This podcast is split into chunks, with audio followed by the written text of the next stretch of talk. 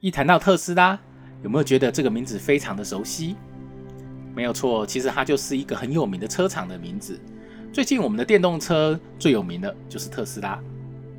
其实特斯拉电动车的厂牌的名称来自于最有名的一个人，称为特斯拉。我们今天聊聊吧，来聊一下特斯拉这一个人。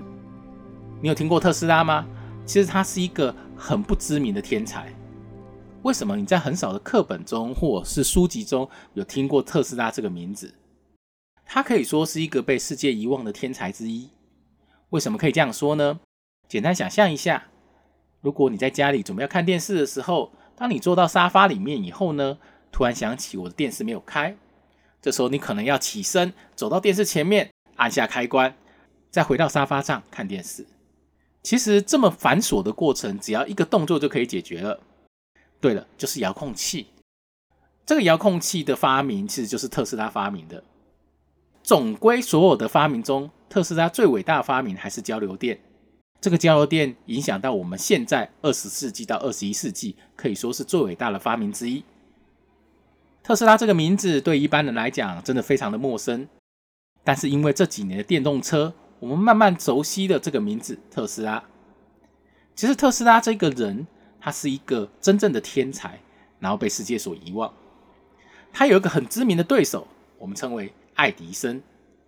从小我们读课本、读小说、读漫画的时候，都知道爱迪生是一个发明天才。他曾经讲过一句很有名的话：“九十九趴的努力加上一分的天分，造成的天才。”爱迪生其实可以说是第一个启用特斯拉的一个人，但是他也可以说是特斯拉的一生的对手。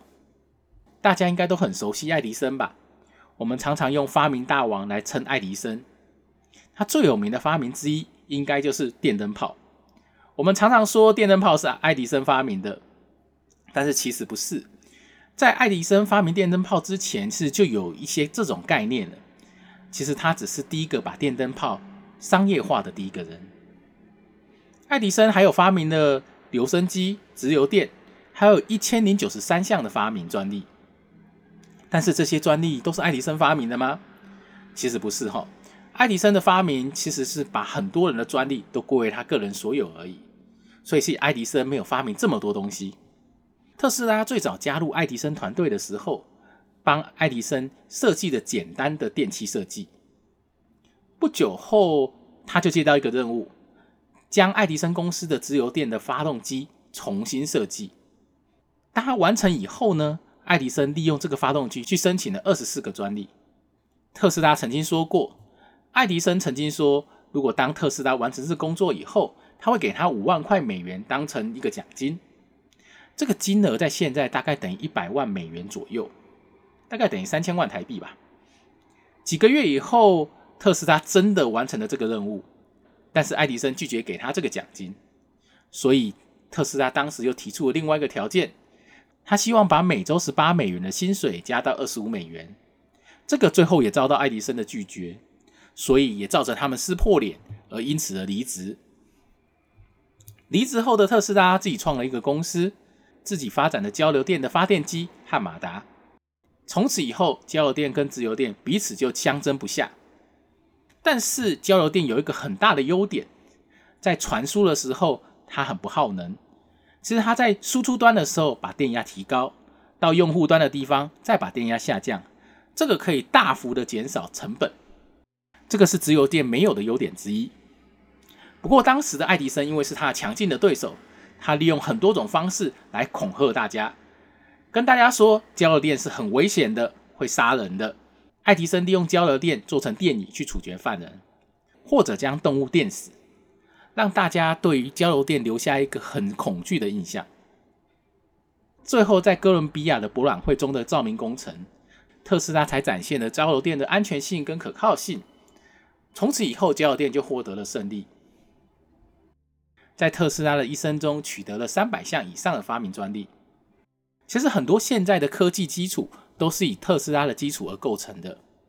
我们刚说的交流电的发电机、无线电。镭射、远端遥控，这个都是这位天才所发明的。你觉得他发明这么多东西有大富大贵吗？其实没有，晚年时候的特斯拉其实是穷困潦倒的，死后还留下了一大笔的债务。其实他当时如果要富可敌国，应该是很简单的。